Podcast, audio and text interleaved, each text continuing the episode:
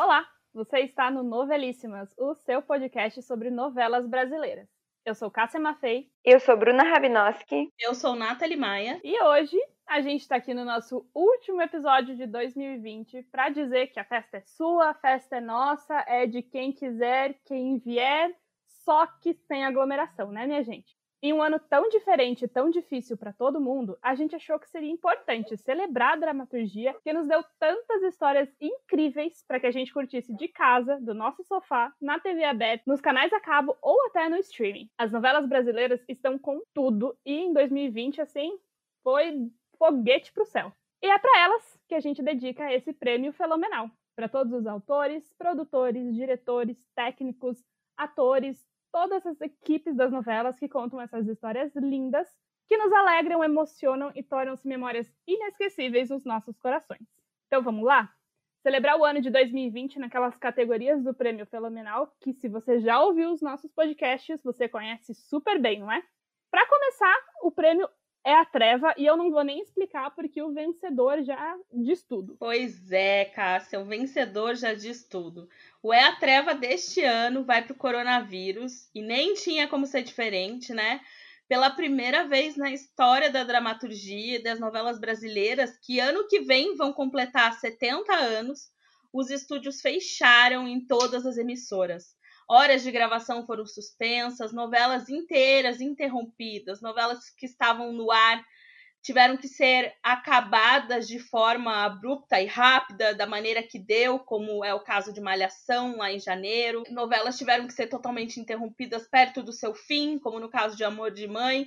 Então, o coronavírus, além de mexer com toda a sociedade, claro, além de ser o nosso maior vilão no momento e, e tudo que a gente é, precisa fazer é combatê-lo. Na dramaturgia, ele também foi um grande vilão, então é, não é possível a gente não entregar o É a Treva para o coronavírus e dizer, por favor, vá embora logo, porque a gente quer retomar com as produções com toda a segurança necessária, mas que foi um susto e um baque o que a gente viveu em março, de imaginar que aquelas horas de programação todas foram interrompidas e, e todo mundo teve que ser mandado para casa e as emissoras tiveram que tirar da cartola algo para colocar no lugar e de maneira rápida e, e isso influenciou diretamente a nossa vida. Então é a treva vai para o coronavírus e que vai embora logo. A gente quer voltar aqui no fim do ano que vem e poder dar esse prêmio para algum vilão de novela. A próxima categoria, Arebaba. Se 2020 fosse uma novela, quem seria o nosso galã? Esse prêmio vai para Record, em especial para a novela Amor Sem Igual. A superprodução aí que tá poderosa foi a primeira a retomar e encerrar suas gravações, garantindo cenas inéditas.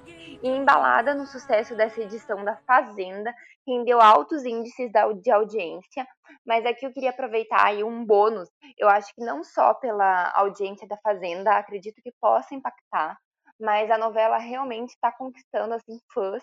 É, tem muitas pessoas que estão gostando muito dessa trama sem ser bíblica da Record. Mais um bônus aqui é que a Dai Mesquita, a poderosa, não renovou com a Record depois de dois anos. Ela estava aí também em tramas como Jesus, né, na reprise de Jesus, e que está buscando por novos desafios. Será que vamos ver Dai Mesquita pintando em alguma outra emissora em 2021? Para quem vai o prêmio Tô Rosa Chiclete, que chocou a gente agora em 2020? Esse prêmio vai para uma novela que é queridinha nossa, mas que foi a queridinha de 2020 também. Totalmente demais. Ei, ei, ei, espera aí. Foi mal. Tá tudo bem? Vou te ensinar a respeitar os mais velhos.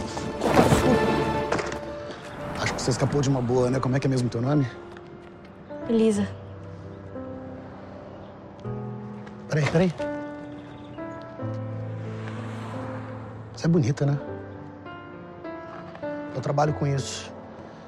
E você. Você é encantadora. Fada madrinha não existe no mundo real, não. Nem príncipe encantado, tá? A novela, por alguns meses, foi a atração mais vista da televisão brasileira. O enredo da Elisa ficou ainda mais atual do que lá em 2015 e 2016, quando passou. Super ganhou a internet, começou ali no auge da nossa quarentena, ressuscitou como ninguém a guerra dos shippers Arlisa e Jolisa e comprovou que uma história bem contada é sempre boa de ser vista, de ser revista em qualquer tempo. A gente tem é, episódio do início de Totalmente Demais, com Felipe Cabral, que é um dos roteiristas, e temos também um prêmio fenomenal que a gente entregou para Totalmente Demais, com participação da Rosane Svartman. Então, foi muito legal ter ela aqui. E pra gente, Totalmente Demais, foi uma novela super querida, a gente já gostava na época, e ver que vários enredos ainda se tornaram mais atuais, né? No caso da homofobia do Max, é, né, com o Max, toda aquela situação acabou virando ainda mais atual e a novela não envelheceu, por isso tô rosa chiclete porque mesmo que a gente imaginasse esse sucesso, que a novela era muito boa, não tinha como prever que ia ser a atração mais vista da TV brasileira por vários e vários dias. Vale notar que, além de ser a novela mais vista, Totalmente Demais foi a segunda novela mais comentada no Brasil no Twitter em 2020. E quem que vai ficar com o prêmio Jamanta Não Morreu? Essa é outra novela bem querida. A gente tem um episódio especial também, muito legal, um dos nossos primeiros episódios, que é para o clone com todos os seus infinitos bordões. Estranho. Fala, Zoraide, o que, que deu? Eu vou conseguir fugir? Parece que a sua sorte não quer ser desvendada. Ela se esconde da gente. É a segunda novela mais vista do canal Viva até agora. E, assim, todos aqueles bordões que a gente conhece, e mesmo depois de tantos anos, depois de 20 anos, a gente ainda se pega falando como Inxalá, ganharam muita força durante a exibição da novela, conquistaram o público novamente, foram tidos vários memes aí que rodaram a internet, então não teria como ser diferente. É, a categoria vai para essa obra de muito sucesso da Glória Pérez. Queria acrescentar aqui que existe um boato que Carla Dias talvez possa estar no próximo Big Brother. E eu ia querer muito ver isso, porque esse Big Brother ia ser o Big Brother do Inshallah. Se ela ganhasse o prêmio, ia ser mais Inshallah ainda, então. Já pensou ela ganhando uma prova do líder e falando Inshallah, fazendo as provas e falando isso ia ser ótimo. Fora a quantidade de meme que ia surgir, né? Se tiver uma festa com dança do ventre, pronto. Já, já reinou Carla Dias. já vai ser Radija Boninho, chama a Carla Dias, a gente aprova. Indo para o próximo prêmio, então, vamos falar de outra coisa que chocou também muito, que é aquela coisa assim, cada mergulho é um flash. Ai, meu Deus, eu acho que este foi o ano do cada mergulho é um flash, né? A gente respirava e tinha uma notícia nova na internet sobre a dramaturgia. A gente vai começar falando sobre o cancelamento das novelas infantis do SBT. O SBT que vinha aí na onda de super novelas infantis. Falamos no episódio passado, se você não ouviu, escuta lá nosso episódio de novelas infantis. Cancelou as Aventuras de Poliana. A novela ia ter uma segunda temporada baseado no livro Poliana Moça, e ele simplesmente por conta de não conseguir mobilizar a estrutura e fazer gravação com criança e tudo mais, decidiu cancelar. Então, o elenco, parte do elenco foi dispensada, ficou bem pouca gente ali, né, mantida no contrato, como a Sofia, o Igor e mais alguns poucos atores crianças, o restante foi dispensado. Então, além disso, além do SBT, a gente teve novas datas de retomadas de gravação. Todo mês era uma tentativa diferente. Teve o futuro incerto no Retorno de Amor de Mãe e Salve-se Quem Puder, que a gente não sabia como ia começar, né? Retomar essas gravações. E Amor de Mãe faltando apenas vinte e tantos capítulos para terminar. Não faltaram notícias nesse período e tentativas de retorno, não é mesmo? E 2020 não foi um ano fácil para os corações noveleiros. A gente, cada dia, a gente mergulhava num flash novo para saber o que, que ia acontecer com a dramaturgia e quando as gravações iam retomar. E no meio de tanta notícia e confusão assim, tem um personagem aí que vai ganhar o nosso título. Não é brinquedo, não, que na internet é essencial. Essa categoria vai para as redes sociais. Acho que a gente conhece a força desse produto em vários âmbitos, né? Política, enfim. A gente sabe como é forte as redes sociais e com a teledramaturgia não é diferente. Nós temos dois casos que esse ano mostraram e evidenciaram toda essa força que fica aí na mão do público e como é ouvido o que é colocado. É, as Globoplay é o primeiro exemplo. É, muitas novelas que estão no catálogo a gente sofre demais, demais, demais para conseguir assistir. É só por muito amor mesmo, porque a qualidade é sofrível. É, recentemente passei por isso assistindo Cordel Encantado.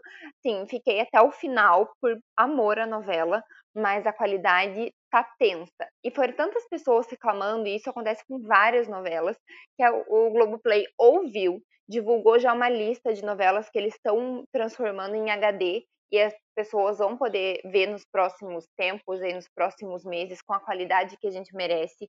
Tititi foi uma das primeiras aí que já está toda disponível em HD, então os noveleiros agradecem com certeza.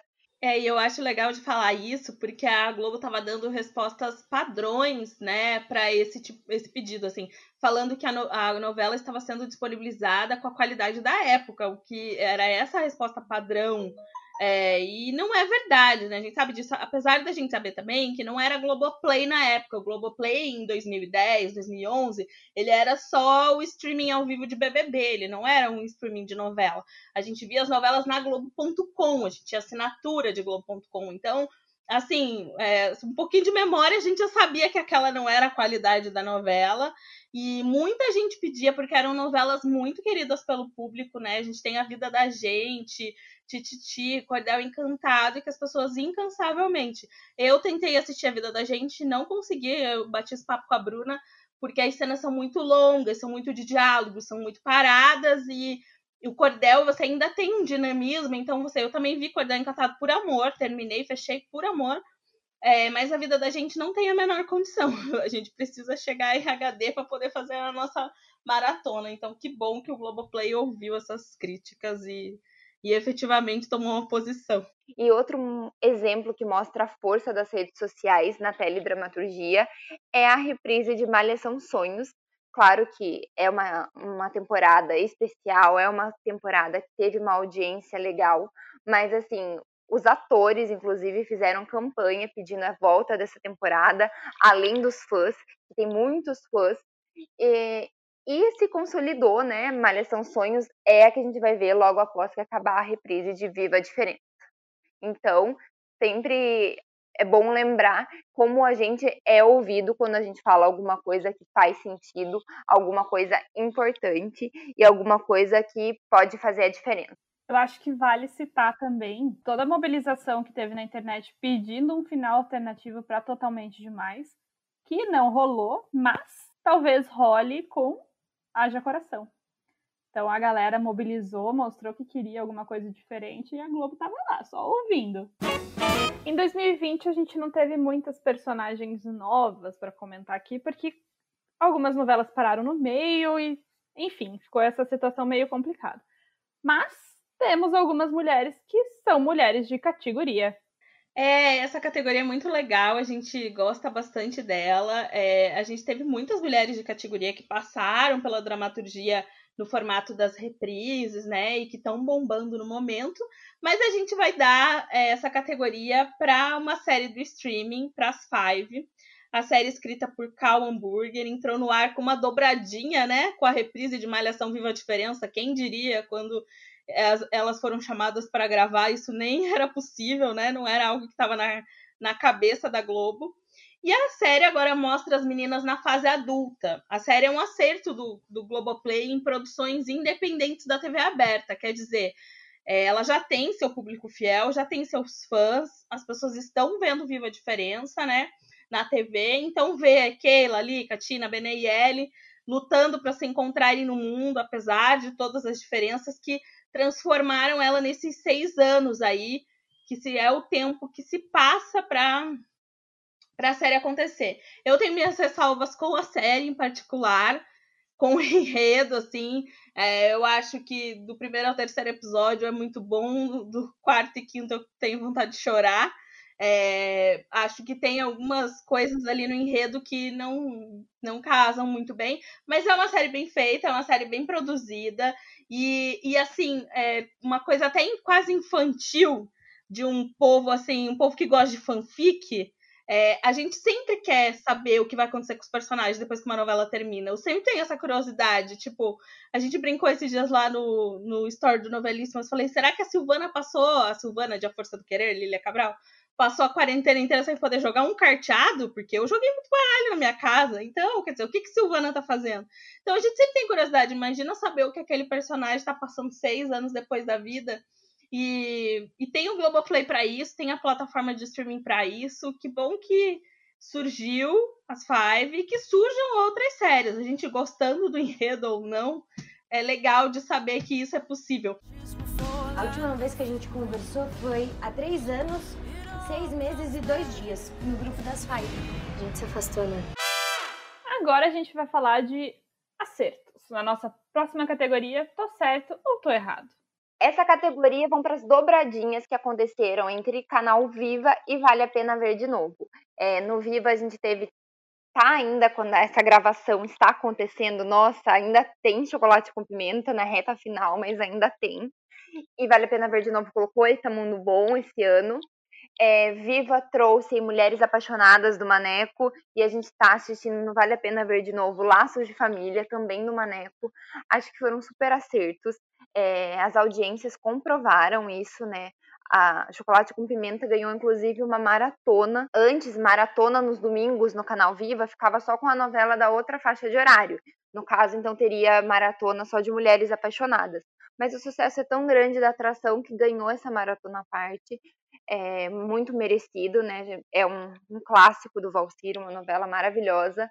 E acho que essas dobradinhas aí mostraram a muita força também desses autores, né? Tanto do Valcir, o Valcir a gente sabe, vira e mexe, ele tá aí com uma produção na Globo, é, e ele tem esse poder de escrever sucessos, ele escreve grandes sucessos de audiência, e acho que poder estar tá reassistindo obras do Maneco também é um momento muito especial.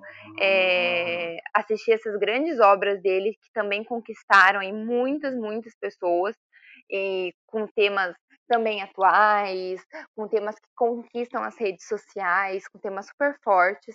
Então, com certeza, foram super acertos aí, tanto de audiência, qualidade de novela, é, assuntos bacanas, é, valeu a pena. Eu queria falar uma coisa sobre a dobradinha do Viva, assim, tô acompanhando mais laços e um tanto de mulheres apaixonadas, assim.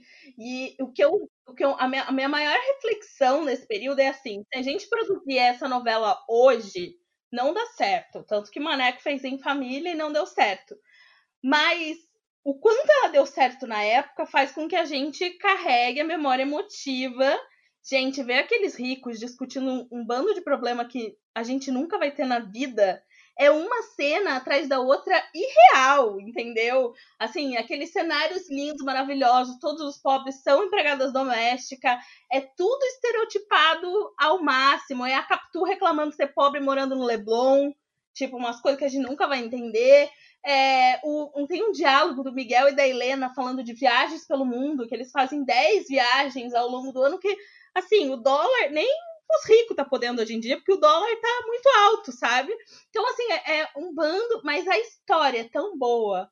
O Maneco faz daquilo ser tão bom, que aquelas cenas gigantes de quase 8, 10 minutos. Ontem, Mulheres Apaixonadas teve uma cena de 11 minutos de Camila Pitanga com com Tony Ramos, que ele revela que o menino é filho dele mesmo, né?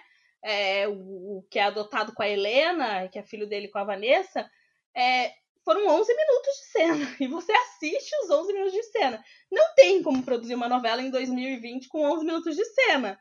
Mas a gente ainda gosta de rever a do ano 2000 que tem esse tanto de cena. Então, invencíveis e imbatíveis mesmo, porque é um absurdo quanto a gente gosta dessas histórias. E a nossa próxima categoria? Para quem vai o prêmio O Tempo Ruge e a Sapucaí é Grande? Ah, nessa categoria a gente vai premiar quem a gente mais ama, né? O nosso motivo de estar aqui. As novelas tão presentes na cultura dos brasileiros. Elas são um grande destaque de 2020. seja com as reprises que nos ajudaram a dar entretenimento e alento para quem estava em casa, seja pelo streaming que bombou com maratonas e super lançamentos, né? Você vê o Globoplay anunciando Kubanacan. Como a gente fala aqui no Novelíssimas, a, as novelas são presentes na cultura do brasileiro. O gênero merece ser apreciado e como as pessoas assim ainda tem esse preconceito de dizer, não, quem vai maratonar cento e tantos capítulos de novela? Gente, de maratona cento e tantos capítulos de novela. Não existe isso. Quem assiste novela ainda em 2020? Tá aí, você entra no, nas redes sociais todo dia, os trending topics têm a ver com as novelas, o assunto comentado são as novelas. Como o streaming também depende de uma internet boa, e no começo da pandemia a gente ainda tem esse agravante de que todo mundo precisou comprar adicional de internet, porque as pessoas não estavam preparadas para estar 100% do tempo em casa, a TV aberta teve essa função muito impactante, né? Tanto que as audiências lá do início são altíssimas para totalmente demais, para até para fina estampa, teve uma audiência super alta. Então, a TV aberta cumpriu seu papel e a novela ainda mais de entreter, de ser é, motivo de parar as pessoas para frente da tela. A gente teve o, último capítulo de Avenida Brasil no dia 1 de maio, num feriado que bombou, teve um alto índice de audiência.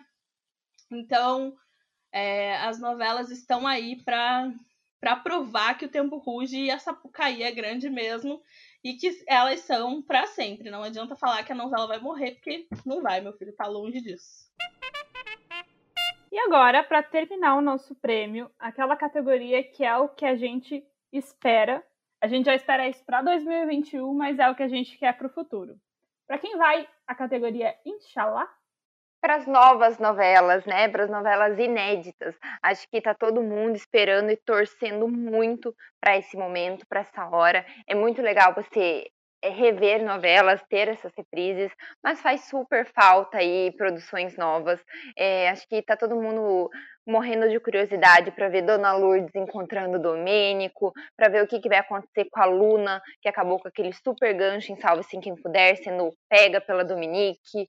É, a gente quer ver a volta aí de Celton Mello nas novelas, em Nos Tempos do Imperador altas expectativas na novela da Alicia, na primeira novela dela, na faixa das 21 horas, né, Um Lugar ao Sol. Tem também Quanto Mais Vida, Melhor. Aí uma novela que promete ter essa pegada cômica aí pro horário das sete. Então, assim, fora que tem Topíssima 2 prevista na Record, Gênesis, que é uma super produção bíblica com 250 atores e, e, envolvidos. Tem as novelas infantis no SBT, será que vamos ter esses retornos e como que eles vão acontecer? Então tem muita coisa por vir em 2021 e a gente está aí nessa expectativa e nessa grande torcida para que seja muito boa para todas as emissoras, que o público goste bastante, que nos prenda a atenção e que a gente volte a ter aquela aquela espera do que está por vir, sem saber já o que vai acontecer no próximo capítulo.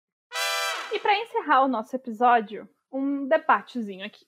Qual foi o momento mais marcante da dramaturgia em 2020 para vocês duas? Depois eu falo o meu também. Eu sei que esse ano ele foi super marcante por várias coisas assim diferentes, densas e atípicas, mas eu não tenho como não falar uma coisa muito afetiva para mim, de uma coisa que eu gosto muito. Acho que o que mais me marcou em 2020 foi o final, a reta final de Bom Sucesso. É, essa novela que eu tenho um carinho tão grande, que eu gostei muito, assim, como há tempos. Acho que é uma das novelas, com certeza, que eu mais gosto, que mais me encantou.